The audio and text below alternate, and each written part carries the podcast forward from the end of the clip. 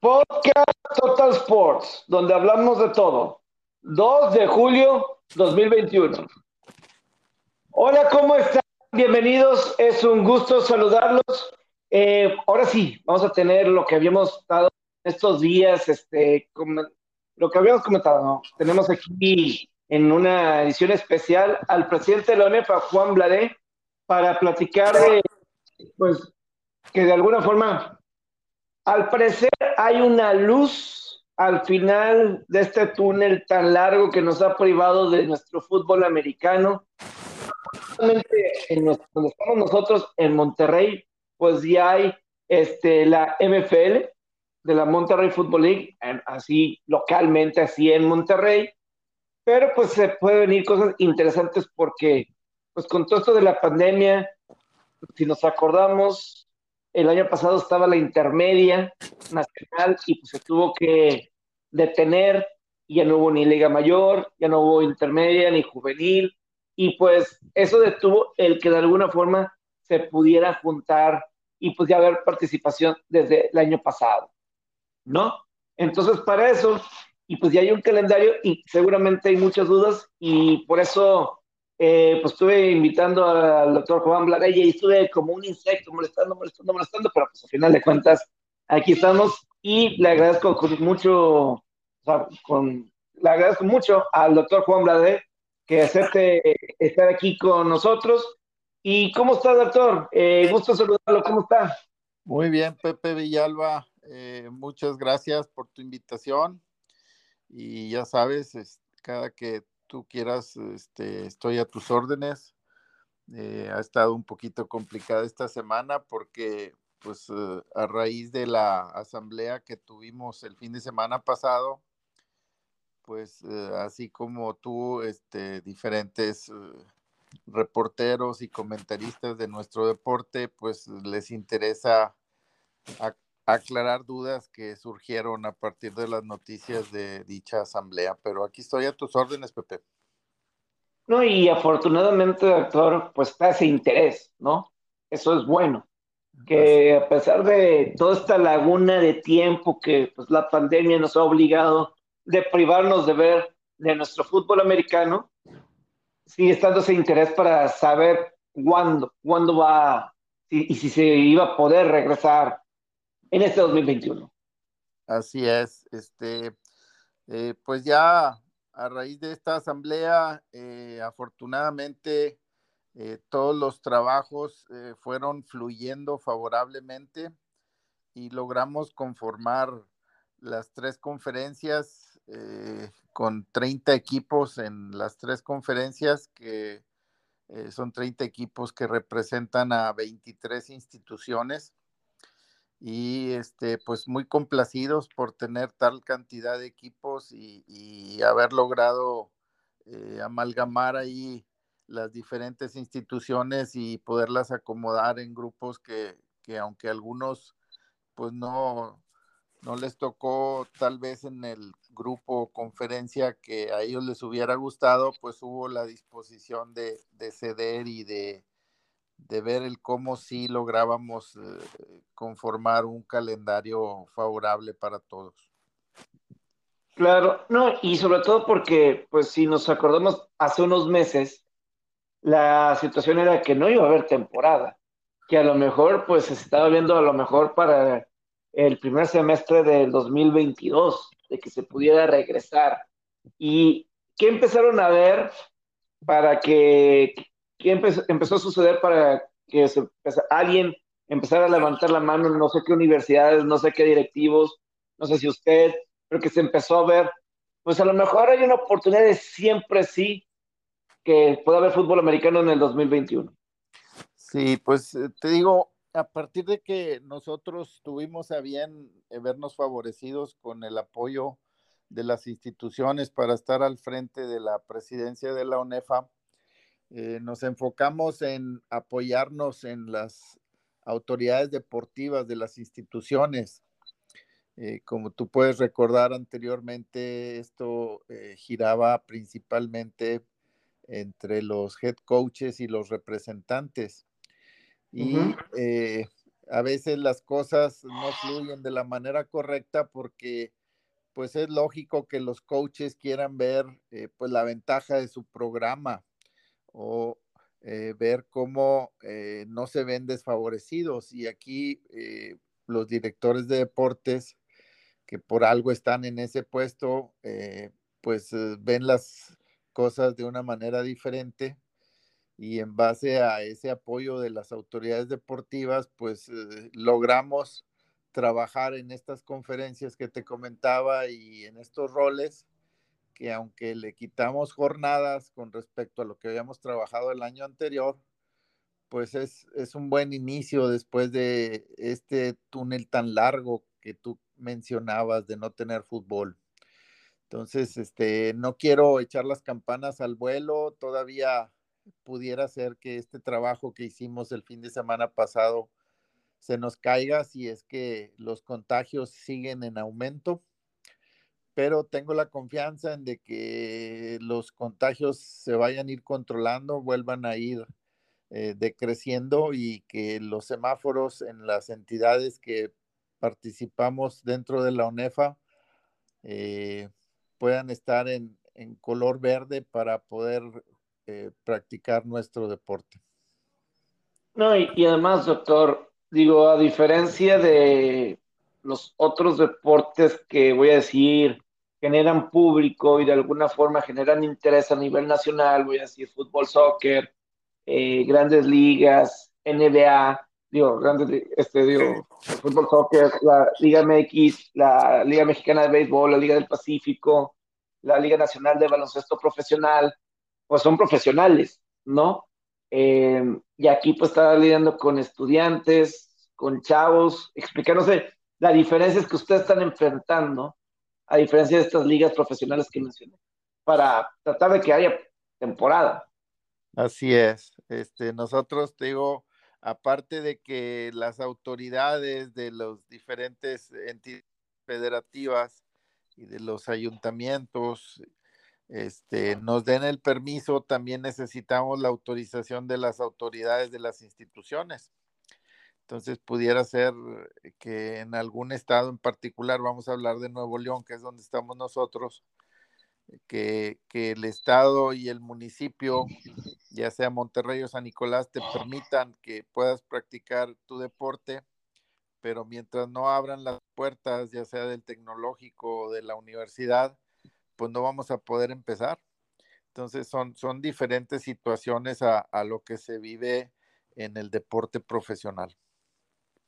Claro, no, y además, se pudiera ver de esta forma que lo que está pasando, eh, pues aquí vas a tener que lidiar con los diferentes estados. Digo, aquí por lo pronto, por lo pronto en Nuevo León se han mantenido los casos un poco bajos, de, de alguna forma, y afortunadamente, pues o sea, eh, se, han vacunado los profesores y eso a lo mejor, eso ha ayudado y pues aquí a lo mejor más pronto va a estar vacunaciones, no sé, pero pues el que tenga que lidiar con los diferentes estados, yo no me imagino, y los, pues en Quintana Roo, pues hace un poco, hace unas semanas que se elevó otra vez el semáforo, y pues también hay equipos en Cancún dentro de la UNEF, entonces se tiene que lidiar con todo eso, ¿no? Así es. Y por ejemplo, ahorita, eh, pues ya autorizamos eh, que haya una reactivación física, pero quedamos en que todavía no puede haber fútbol. Y, pudiera ser que de repente en algunos estados puedan regresar a hacer fútbol y en otros estados no. Y entonces ahí es donde pudiéramos empezar a tener problemas porque se puede estar pues cayendo en desigualdad en cuanto a sesiones de entrenamiento para poder llegar a la temporada bien preparados físicamente. ¿Cuánto tiempo se piensa que necesitaría unos equipos, cualquier equipo, eh, algo establecido? A decir de, los coaches y de la comisión médica que tenemos en la UNEFA, ellos, ellos hablan de 10 a 12 semanas para tener a los muchachos a punto. Entonces, es, por eso que estamos eh, suponiendo que para agosto vamos a poder entrenar y vamos a usar agosto, septiembre y la mitad de octubre para que cumplan con esas 10, 12 semanas y eh, estamos pensando iniciar en la tercera semana de octubre y recortar un poco la temporada y terminar para la segunda semana de diciembre. Y, y, por ejemplo, no sé qué, si usted específicamente o qué le dicen los directores deportivos de cada institución sobre cuál es un pronóstico de los diferentes estados de cómo ven esto de, del virus progresando para que efectivamente para agosto, etcétera, empezar a tener estos entrenamientos de fútbol y que pues efectivamente se mantenga ese calendario que se estableció. Sí, para todos eh, es una incógnita, o sea, a la hora de, de, hacer el consenso dentro de las autoridades deportivas, todos coincidían en que eh, yo voy a levantar la mano porque sí haya temporada, pero dependo de que las condiciones a partir de agosto sean favorables. Y si no son favorables, pues a lo mejor no voy a poder empezar a entrenar y a lo mejor no voy a poder estar listo para octubre. Y pudiera ser que en agosto estén favorables y que en septiembre o en octubre otra vez eh, tengamos eh, un rebrote y a lo mejor todo lo que trabajamos pues se nos cae, pero eh, lo que decidimos fue ver cómo si tenemos fútbol, estar listos por si las condiciones lo permiten, pues poder tener nuestra temporada. Y me imagino que deben tener previsto de que a lo mejor algunas universidades no puedan jugar y tengan que modificar calendarios o grupos, ¿es correcto? Así es, tenemos eh, previsto eso y tenemos previsto que a lo mejor durante el torneo ya iniciado, algunos equipos pudieran tener brotes de contagios de COVID dentro de su staff o dentro de su roster y entonces a lo mejor algunos equipos se van a ver en la necesidad de avisar de que no pueden cumplir con cierto compromiso debido a, al COVID, debido a la pandemia. ¿Qué tan importante va a ser para los equipos el que se tenga la posibilidad de, de que pueda haber aficionados en los estadios o no para que haya fútbol americano? ¿Se puede, se puede jugar a puerta cerrada sin aficionados esta temporada?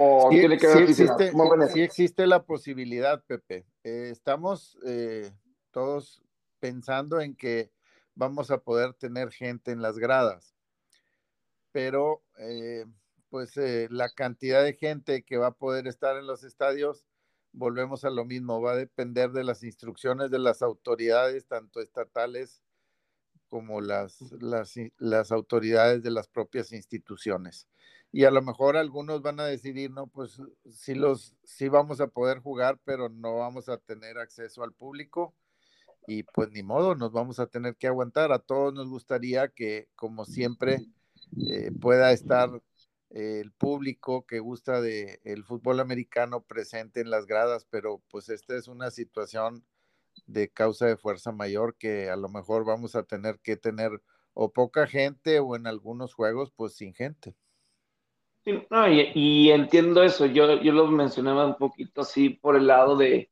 pues muchas veces en las ligas profesionales, pues seguramente, por más que se diga que es porque se tenga el aficionado, que es padre que se tenga el aficionado, pero pues también obviamente lo ven por el lado de la taquilla, ¿no? Y, y de lo que es, aunque sea mucho o poco el boleto, pues lo que se puede sacar de muchas cuestiones, ¿no? Entonces, para la cuestión de, de la UNEFA, pues cada institución, pues ahí vería, ¿no? la cuestión de si puede tener afición o no y qué tan dependiente sea de que, pues es que si no tengo ni siquiera para poderles vender algo y sacarle algo al provecho, eso no es un impedimento para que haya temporada, simplemente que se pueda tener a los chavos, con que se pueda proteger el bienestar de los chavos, eso es suficiente para que, aunque sea sin aficionados, pueda haber temporada.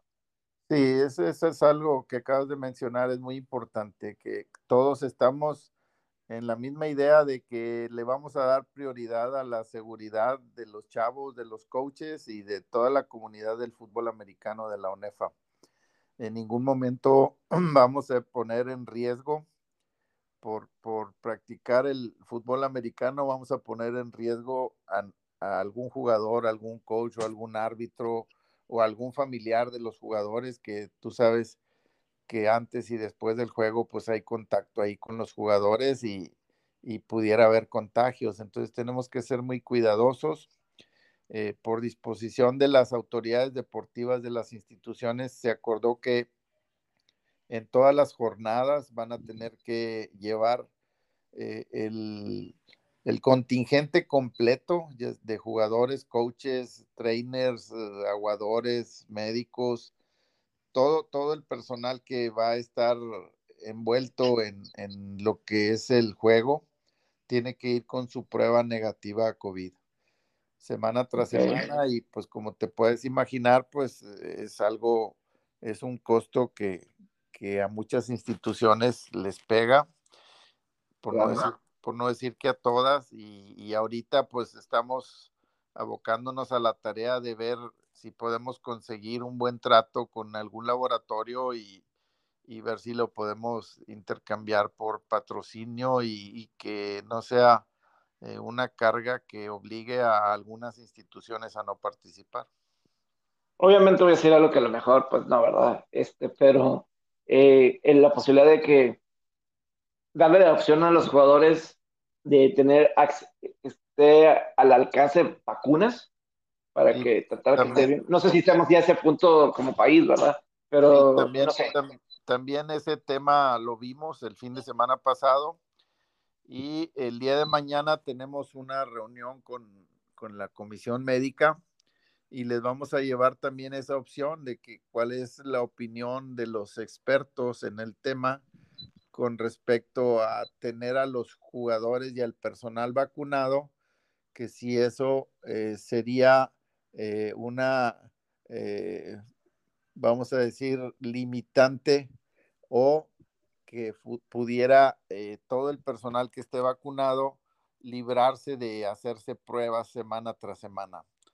Entonces, este, si los, si los de la comisión médica están de acuerdo en base a, a, los últimos avances en cuanto a la pandemia, de que estando vacunados ya no necesitas estarte haciendo pruebas, pues eh, sería una muy buena noticia. Y la otra es de que ver si, si en lugar de pruebas PCR, que es eh, lo que se había mencionado cuando trabajamos en nuestros protocolos, ahora en lugar de pruebas PCR se pudieran hacer pruebas de antígeno, que son pruebas eh, un poco más económicas y el resultado más rápido.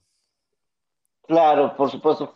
No, y lo que voy a decir es más como un comentario mío, más que una pregunta, porque incluso si se puede ayudar eso, a que darle opción a los chavos para vacunarse, pues a lo mejor eso puede ayudar pues al país en general, ¿no? De que se vacune más rápido la gente y eso nos puede ayudar al país en sí. Digo, eso es algo que ahorita se me vino a la, a la mente, ¿no? Obviamente eso no depende mucho de, depende de muchas otras cosas, no está así como que fácil bajo control, que, o sea, bajo su, el control de ustedes, ¿no? Simplemente sería algo, yo estoy pensando así como gobierno, ah, pues a lo mejor es una forma de, de empezar a vacunar a algunos chavos, ¿no? Este, y eso al país le puede ayudar a país, estados, ciudades, comunidades donde estén los, los chavos y obviamente, por ejemplo, pues a muchos profesores en algunos estados obviamente aquí no pues fueron vacunados y, y, una gran parte. Entonces, pues desde ahí ya están eh, ayudando y es una forma de ayudar a la, a la, población. ¿Qué les han dicho los este, jugadores? No sé si ya reacción de los jugadores, pues ya ha habido un tiempo desde el viernes de la semana pasada, ahora ha habido ya reacciones. ¿Qué es lo que les han dicho los, los jugadores? pues yo, yo en particular, pues como tú sabes, mi hijo participa dentro de, del equipo de auténticos Tigres y tengo contacto con él y con amigos de él que están en el equipo y están muy emocionados de, de ver que ya está más cerca la posibilidad de que vayan a poder volver a regresar en primer lugar a entrenar ya todos juntos y luego en segundo lugar pues que vaya a haber temporada que que como tú comentaste en un principio de la entrevista, pues ha sido un túnel muy largo ya de, de más de año y medio de, de estar pues sin entrenar y sin jugar fútbol. Claro, ¿no? Sí, ha sido mucho tiempo y, y sobre todo porque pues los chavos, en cuestión pues de la juventud y, y todo ¿cuánto tiempo han? o muchos son chavos que han jugado desde los 10, 12 años, muchos de ellos, y de repente tuvo un año y medio que, digo, es lo de menos, pero para aclimatarse y regresar a la cuestión del fútbol americano, porque otra vez son estudiantes y desafortunadamente nuestro fútbol americano no está todavía a unos niveles donde se pueda tener algo profesional como las otras ligas que mencioné hace rato, donde pues profesionalmente mínimo puede haber algo. Aquí nuestro Sí. fútbol americano todavía no se ha podido establecer algo donde pueda haber el deporte, aunque esté a puerta cerrada profesionalmente y todo eso. Y es lo que ustedes están tratando de encontrarle la forma al fútbol americano. Así es, sí, sí, tú sabes, eh, el año pasado sí hubo juegos en NCAA y eh, pues muchos de, de los juegos, este, todos tenían que hacerse pruebas, pero pues como tú sabes, este, allá el, el fútbol americano estudiantil en realidad no es una carga económica para las instituciones, es un negocio. Ah, claro. Y, y- el fútbol americano estudiantil genera muchos ingresos para las universidades. Entonces, era difícil el no tener temporada porque eh, simple y sencillamente en derechos de televisión se iba a perder mucho dinero y no se diga en lo que son, como comentabas tú, la venta de boletos, la venta de souvenirs y de ropa, que, que pues en realidad nosotros eh, estamos viendo la, la posibilidad de tratar de, de explotar más el producto NEFA, que yo estoy convencido de que debería de ser una carga más ligera para las instituciones o no debería de ser una carga, porque eh, ya el fútbol americano en nuestro país está muy arraigado y la verdad yo considero que deberíamos de tener eh, pues los derechos de televisión que en primer lugar que no nos costaran y en segundo lugar que nos generaran un ingreso y de ahí para adelante pues tener más patrocinios y, y más eh, situaciones que, que, pudieran redundar en, en, beneficio económico para los equipos y las instituciones. Que obviamente eso es lo ideal y es lo que se ha buscado por, por mucho, mucho tiempo. Así y digo, es. aquí, aquí a lo mejor se abran otros temas, otras conversaciones que no sé si, si tengamos todo el tiempo por la situación, pero es, sí es muy importante lo que mencionas, porque, y lo empecé ahorita antes de entrar contigo formalmente la entrevista, con lo que fue en la NCAA en estos días, donde a partir del 1 de julio ya los atletas, ellos por sí solos ya se pueden vender. Y yo en mis redes sociales, yo decía, se pueden imaginar, y a lo mejor estamos, eh, a final de cuentas es hacia lo mismo, a final de cuentas es hacia lo mismo, porque como generan tanto dinero para las universidades, se convierten, hay jugadores que se convierten en imagen. Vamos a poner en colegial un Trevor Lawrence, lo que era para la Universidad de, de Clemson, lo que valía en dinero. Pero, por ejemplo, yo, yo decía, se imaginen en su momento, por decir algunos nombres, ustedes pueden poner, la gente que está escuchando, el nombre del jugador que usted se recuerde de Liga Mayor. Yo poner un Roberto Vega, un Gilberto Escobedo, no sé, jugadores que fueron emblemas de universidades en su momento y que aunque sea localmente tienen su, su lugar, ¿no? Eh, o sea, ese tipo de cosas se puede ayudar, se puede aprovechar para crear nuevas, este, para ayudar económicamente. Sí, alianzas y estrategias que, que redunden en beneficio económico tanto para el equipo como para la institución como para el jugador. O sea, yo en realidad no lo veo mal. Este, tú te acordarás el año pasado del coreback de Burros Blancos que de repente eh, se anunció que lo iba a patrocinar este, X marca, que tan pronto como se dio a conocer, luego, luego representantes eh, en, la, en las reuniones de, comité directivo eh, se fueron a buscar en el reglamento y, y, sí lo tenemos que está prohibido y, y luego, luego pensando en que si había fútbol, ver la manera en cómo afectar al jugador, porque si había, eh, vamos a decir, entre comillas, contratado con esa marca comercial. Y, y yo estoy de acuerdo que, que si el reglamento contempla que no tienes por qué tener un beneficio, pero ese reglamento se creó hace 40 años entonces, yo, yo creo que ya ahorita las cosas son diferentes y pudiéramos cambiar esos artículos a manera de que pues podamos ver eh, situaciones positivas y sacarle provecho a jugadores que son emblemáticos dentro de sus uh, propias universidades y de sus propias uh, ciudades donde participan. Claro, no, y, yo creo que hay que lograr de alguna forma el poder contar más de estas historias. Obviamente va a haber corebacks, va a haber, este, sí, por lo general, que llamen más la atención, pero sí, llegar a contar que conozcan un poco más. Yo a veces siento que muchas veces cuando queremos hablar con alguien, nos vamos directamente con, con los coaches, y siempre los coaches, y siempre los coaches. Cuando pues el protagonista es el jugador. Está viviendo sus, años dentro del emparrillado, que son cuatro o cinco años a nivel universitario, y están viviendo esta etapa, que es una etapa muy especial para ellos, ser atletas y al mismo tiempo estudiantes, tratar de explotar eso, tratar de, explotar esa situación, y es lo que hay, que hay que buscar para llegar a eso, porque eso puede que sea el fútbol americano tanto estudiantil y a lo mejor nunca sabes, a, este, a lo mejor para el fútbol americano ya profesional o, no sé, ¿no?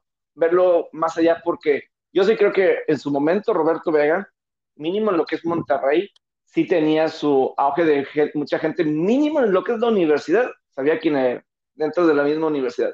Y eso es una cantidad de gente muy, muy grande, significativa, diría yo. Sí, como tú dices, este Gilberto Escobedo o René Molina o eh, en su momento. Nos vamos, a, nos vamos en Aztecas, Buffy Pérez, ¿verdad? ¿verdad? Por decir algo. Este, eh, ahorita los coaches de los equipos locales, tanto Altamirano como Zamora, también en su momento fueron íconos en, su época, el coach Pelón Valdés, o sea, todos todo ese, eh, vamos a decir, eh, no, no, encuentro la palabra, pero vamos a decir que, que todo ese arraigo dentro del público del fútbol americano, pues en su momento no lo aprovechamos para, para generar ingresos o recursos para el propio equipo o para la institución. Sí, es, es lo que hay que, que, buscar. Yo creo que el último tema que voy a tocar con usted es lo de pues vi el calendario y, y la verdad, sí, cuando veo que, obviamente, a lo mejor es la temporada recortada y obviamente, pues como que sí están faltando, pues algunos partidos que mínimo yo en lo particular me gustaría ver. No sé, el clásico de borregos auténticos, borregos contra aztecas. Como, que tú dices, híjole, como que da ganas, eh, sobre todo esos juegos, ya está de regreso el TEC y teníamos mínimo ese juego de, borregos y aztecas, eh, eran buenos. Eh, no sé qué, cómo fue que llegaron a la conclusión de esos calendarios, de dividirlos así en esos grupos, pero si se llega a eh, la temporada, esos van a ser duelos que yo en lo personal voy a extrañar. Sí, igual nosotros, Pepe. el problema fue que el acomodo de los grupos en la conferencia de los 14 grandes se hizo conforme a el ranking de la última temporada que jugamos, que fue la del 19. Entonces, eh, te digo, eh, Burros Blancos, campeón de la UNEFA, Borregos Monterrey, Campus Monterrey, eh, campeón de CONADEIP, entonces fueron cabezas de grupo y de ahí eh, pasamos al segundo lugar de CONADEIP para acá, para el grupo de burros blancos, el segundo lugar de la UNEFA para el grupo de CONADEIP y así se fueron cruzando los equipos y pues así, así fue como quedó el acomodo, no fue eh, decisión ni de los eh, directores deportivos ni de nosotros como ahorita eh, mesa directiva de la UNEFA, sino fue como se pusieron de acuerdo los coaches a la hora de trabajar las conferencias y los roles. Y si te acuerdas, así habían quedado el año pasado y nosotros teníamos dos juegos cruzados y esos juegos cruzados pues se había hecho que asegurarnos de que el clásico regiomontano se diera, eh, cosa que, debido a, lo golpeadas que están las instituciones nos vimos en la necesidad de eliminar los juegos cruzados, de eliminar la jornada de, de cuartos de final y nos vamos a ir directo a una final, primero contra primero y, y le vamos a llamar un tazón y otro tazón segundo contra segundo por situaciones de evitar viajes y evitar más gastos a las instituciones. Ah, eso, eso sí es importante. Eso que explique. Entonces, al final sería básicamente por tazones y, o sea, no habría preo, sería directamente uno contra uno, dos contra dos, tres contra tres. Es decir, el cabeza de serie nada más, de ambos grupos es final. Vamos a decirlo nada así. más eh, del tercero para abajo, ahí pudiera ser que eh, los juegos sí los podamos dirigir, Pepe. Vamos a suponer, voy a poner un ejemplo de que ni Borregos Monterrey ni Tigres quede en primero o segundo lugar, pero que no quedaran en el mismo lugar, ni en tercero ni en cuarto. Entonces ahí tal vez pudiéramos dirigir el juego y, y provocas un juego que es atractivo para la afición y que a la vez no viajan los equipos, entonces no les generas gastos a las instituciones. Y pudiéramos poner en el mismo ejemplo a la UDLA con, con Tec Puebla, o pudieras poner el mismo ejemplo a Águilas Blancas contra Pumas, eh, así sucesivamente, o sea, del tercero al séptimo tazón eh, pudieran ser que los vayamos a dirigir a manera de conseguir un juego atractivo y que los viajes no sean tan largos y de ser posible que no viajen. Claro, claro. Sí, pues ojalá, ojalá, ojalá este, pues se pueda eh, jugar que las condiciones se permitan, eh, el virus nos permita tener el juego que se pueda lo más pronto posible para que los chavos puedan tener su, su participación eh, y pues ojalá se pueda seguir creciendo el fútbol americano. A mí me gustaría, ya cuando esté formando la temporada, poder hablar más con chavos, como eso, una plática así más, y más que, el, que hagan el terreno de juego, conocerlos más, qué les gusta hacer, eh, qué es lo que están pensando, qué es a lo que se quieren dedicar, etcétera. Conocer más al jugador. Así es, Pepe, y te digo, es eh, pues acercarnos más a los protagonistas del juego, que, que no es por hacer menos a los coaches, pero pues los chavos también le invierten tiempo y, se tienen que organizar para combinar sus entrenamientos y sus estudios y quedar bien en ambos lados. Por supuesto, todo eso tiene que concordar para que, pues, para que esto fluya, pero primero que nada, eh, parece que hay una luz y ojalá, ojalá y hay son cosas que incluso no dependen de, nadie de nosotros, nadie de ustedes, el que se puedan mantener los contagios bajos, que se puedan, no sé, que vaya más rápido la, la vacunación como país en general para permitir que pueda haber fútbol americano, pero pues ojalá, ojalá que, que se pueda lograr. Ojalá, Pepe, todos, todos estamos muy emocionados, al igual que el año pasado cuando se dio a conocer la reunificación y esperemos que ahora sí tengamos la oportunidad de, de tener fútbol americano estudiantil a nivel nacional. Le agradezco mucho su tiempo, doctor. Muchas gracias, estamos en contacto. Igualmente a ti para, por tu invitación y ya sabes que estamos a la orden, Pepe. Gracias. Buen día. Saludos. Saludos, bye. Y pues bueno, nosotros continuamos con pues esta edición ya de viernes del podcast. Y pues nada más otra vez agradecerle al doctor Juan Bladev para platicar. Estaba viendo algunas, lo que me pusieron a veces en algunos en mi cuenta de Twitter cuando puse mi opinión sobre comparando con todo esto que está sucediendo en Estados Unidos en NCAA, como si jugadores como Roberto Vega, Gilberto Escobedo, por poner algunos nombres, eh, si en su momento, o sea, que ellos en su momento, si alguien quisiera patrocinarlos, probablemente hubieran podido tener, conseguir algo, ¿no? aunque sea aquí localmente, en el nicho aquí local de fútbol americano, posiblemente pudieran haber conseguido algo. Yo, y algo me pusieron, alguien me puso que nunca eso ha sido un problema y que debería de investigar antes de, escribir. Pero luego regresé y chequé la grabación de la entrevista con el doctor Blede y pues como que indica que pues como que está en el reglamento, que no se, que no se puede, pero que es un reglamento como de 40 años y que se debe de poder eh, llevar a cabo. O sea, como que, o sea, que está ese reglamento lleva 40 años y a lo mejor se puede modificar.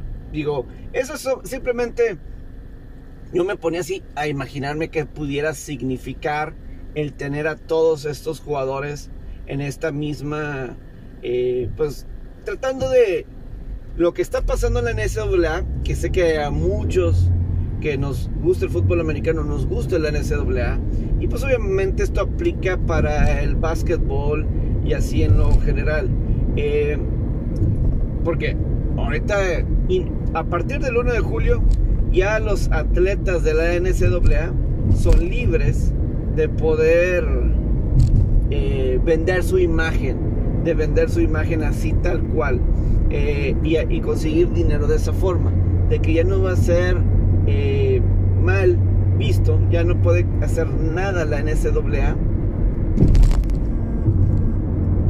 para evitar, ya no puede castigar si algún jugador recibe algo a cambio de su publicidad, de su imagen, que la NCAA por mucho tiempo.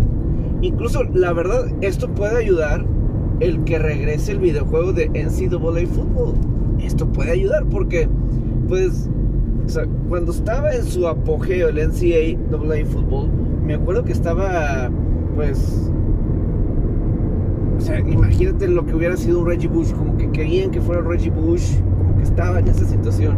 Y Reggie Bush fue portada del videojuego, pero ya después de que salió de la NCAA. Lo pones ahí en su instancia. Es que mira, yo creo que los atletas más vendibles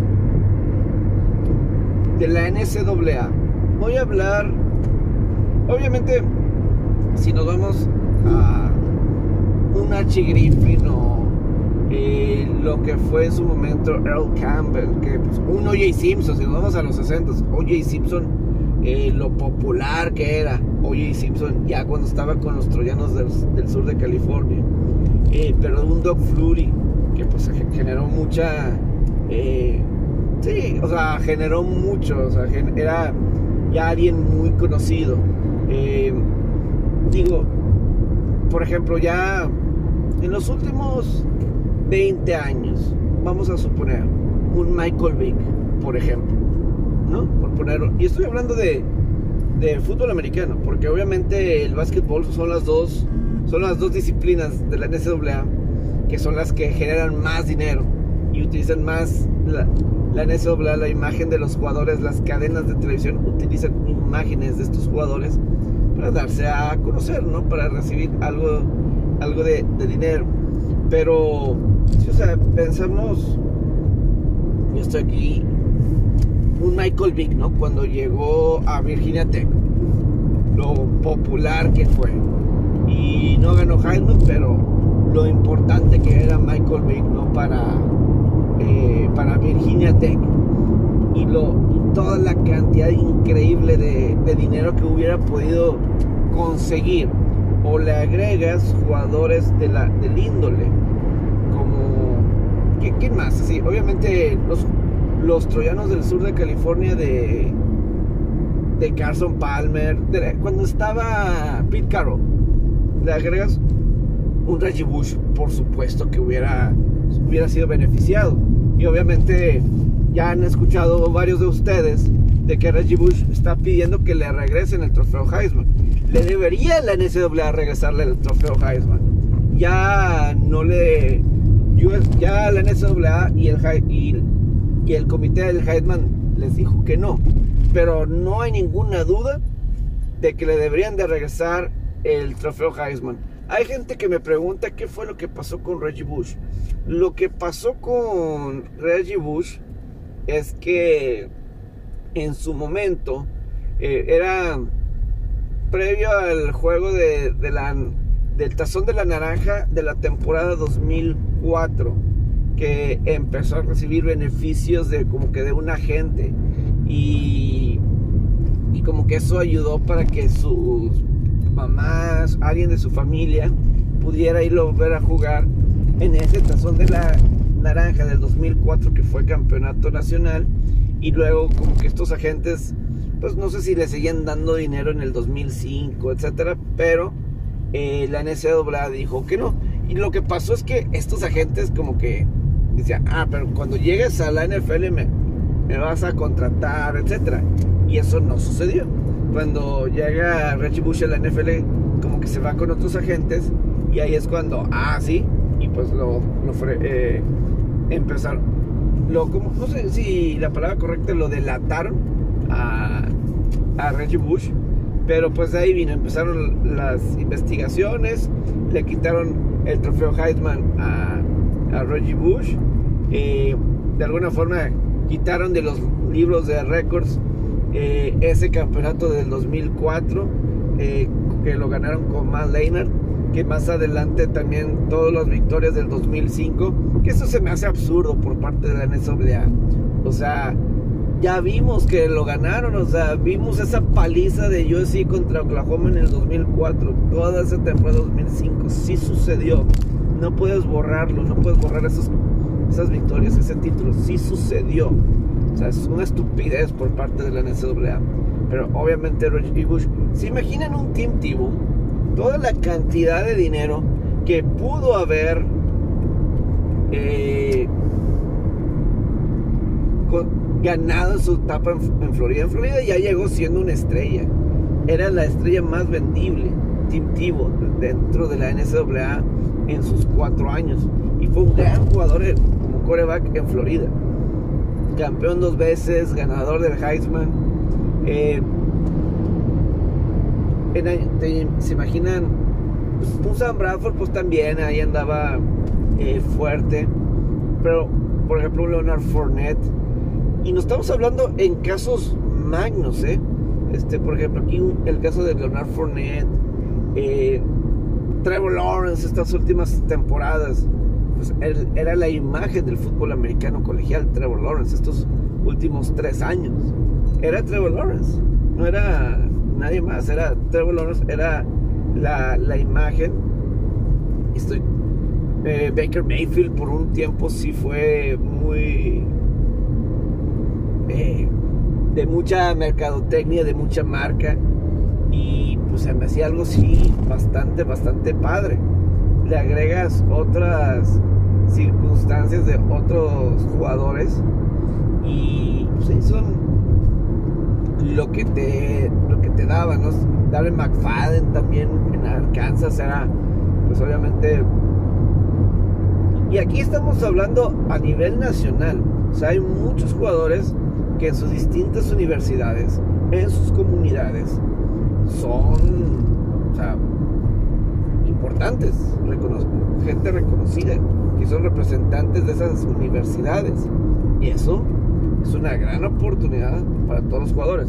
Es más, ya hay una especulación, por ejemplo, no sé si han escuchado sobre el sobrino de Peyton y de Eli Manning, Arch Manning, hijo de Cooper Manning, eh, que pues es un gran prospecto, gran prospecto, incluso que se espera para los, en dos años llega la NSWA y de cumplir con las expectativas y seguir como está, puede llegar, si no se lesiona, puede llegar a la NCAA y en su temporada de novato puede ganar una cantidad impresionante de dinero ya estando, apenas llegando.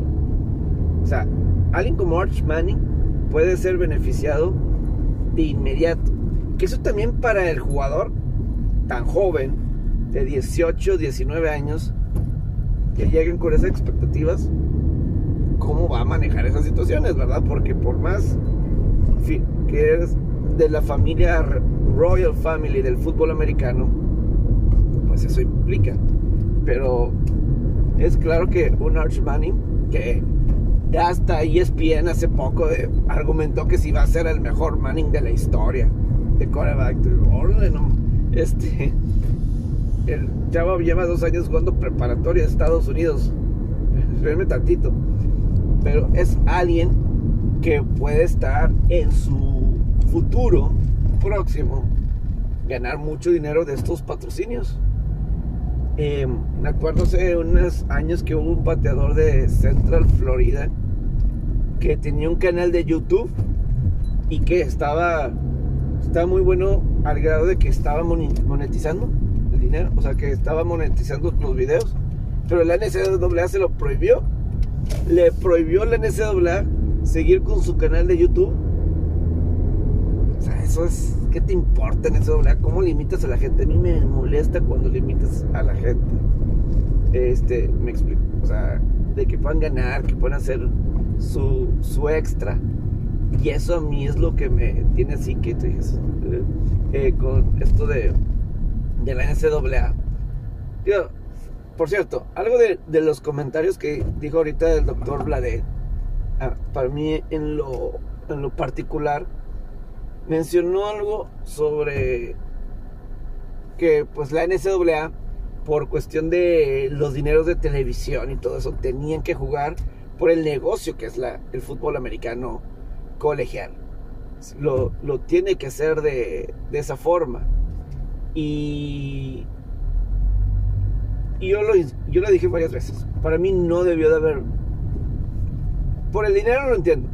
Pero no debió haber temporada de NCAA el pasado torneo. Simplemente fue un desastre. Coaches con COVID, jugadores con COVID, eh, eh, inventaban reglas para, o sea, como el juego del campeonato del PAC 12. De repente estaban dos equipos, a uno le dio brote de COVID, no pudo jugar, pero por la cuestión de televisión de Fox Sports, que transmitía el campeonato del PAC 12, metieron a otro equipo, al que seguía. Dicen, no manches. Y lo peor es que ganó ese equipo que metieron. Eso fue lo peor. Yo no entiendo eso. Pero no debió haber temporada el año pasado. Fue un mugrero de temporada. Eh, no, o sea, prácticamente. ¿Cuántos coaches? Yo creo que hubo una cantidad tremenda de jugadores que, que se beneficiaron, que se enfermaron del COVID y coaches también. No, muy mal, muy pero muy mal lo que se llevó a cabo ahí en la, en, la NCAA. Y además es que pues son chavos, lo difícil que es porque son They're kids, son chavos. O sea, tienen 18, 19, 20 años. Controlar a los chavos, porque además ni siquiera son profesionales. O sea, no tienen ni un sueldo, no, no, recibían nada. Aquí de alguna forma, pues van a tener ya algo a cambio. Y a lo mejor va a ser un ganar-ganar para las universidades. Porque pues, estos jugadores no van a generar, o sea, el dinero no va a salir de las universidades. Que esto era de a pagar a los estudiantes. Esto de ah, les, voy a les voy a pagar. Pues eso ya no va a ser así. O sea, les, pueden pagar empresas. Les pueden pagar eh, negocios. Pero en la universidad sí van a seguir sin compartir el dinero con las con los jugadores. Pero yo sí creo que es algo positivo. Y qué bueno, qué bueno. Conocer un poco más de la personalidad del jugador, que yo creo que de eso se trata, conocer a los jugadores. A conocer. Está en un área que bastante importante. Creo que eso va a ser va a ser crucial, ¿no? En todo esto que estamos llevando a cabo, esto de, la NCAA. Pero sí, ya, ya Reggie Bush ya habló, ya hizo un comentario al respecto. Y ya la NCAA le, le dijo, no, te quedas sin el Heisman. Y es desafortunado, es desafortunado el que son una bola de envidiosos los del, y codos y todo. Encontraron un negocio que genera mucho, mucho, mucho dinero y no se lo dan a nadie más que a ellos. Eso es terrible, eso, eh, sucio, ¿sabes? Sucio, sucio, sucio, terrible. O sea, lo... Y ha sido desafortunado porque Ah, y no hemos hablado de que en la NCAA están hablando de expandir la postemporada a dos, a dos equipos. O lo mencioné muy poquito. Es una ridiculez. O sea, ¿qué no entienden? ¿No han visto el playoff? La gente no se ha dado cuenta que cada año solamente hay dos equipos o tres, a lo mucho tres, dignos de pelear por un campeonato nacional. El cuarto equipo ¿Cuántas veces no ha sido paleado en la ronda semifinal? El cuarto equipo. Muchas veces. Vean la fucking temporada. A lo mucho son dos equipos o tres. Lo mejor de la temporada. Obviamente están los tazones, las tradiciones de las rosas, del naranja, todo eso. Pero los, los partidos de sus mismas conferencias. Eso es lo especial. Ver Oklahoma, Texas. Eh, Texas, bueno, nos quitaron Texas, Texas A&M, Oklahoma, eh, Oklahoma State, esos partidos, e, LSU Florida, LSU Alabama, LSU Auburn, Auburn Alabama, eso, eh, enfrentándose en partidos importantes para ver quién va a ganar divisiones, un Oregon USC, USC UCLA, Stanford Oregon, Stanford USC, eh, Florida State contra Louisville, no sé, North Carolina, Clemson, no sé, esos son los juegos. Para mí, la temporada, hay dos temporadas, la temporada regular del 2007, la del 2011, fueron, 2010 fueron super temporadas, que cada sábado tenías que prender el televisor porque eran juegos importantes. Con los dos equipos de playoffs, si planean y se resuelve eso de los dos equipos, va a perder todo ese valor. Y eran grandes temporadas regulares, grandes temporadas regulares. Pero bueno, eh, vamos a terminar ya esta edición. Gracias al doctor Juan Bladé. Que tengan un excelente fin de semana. Saludos.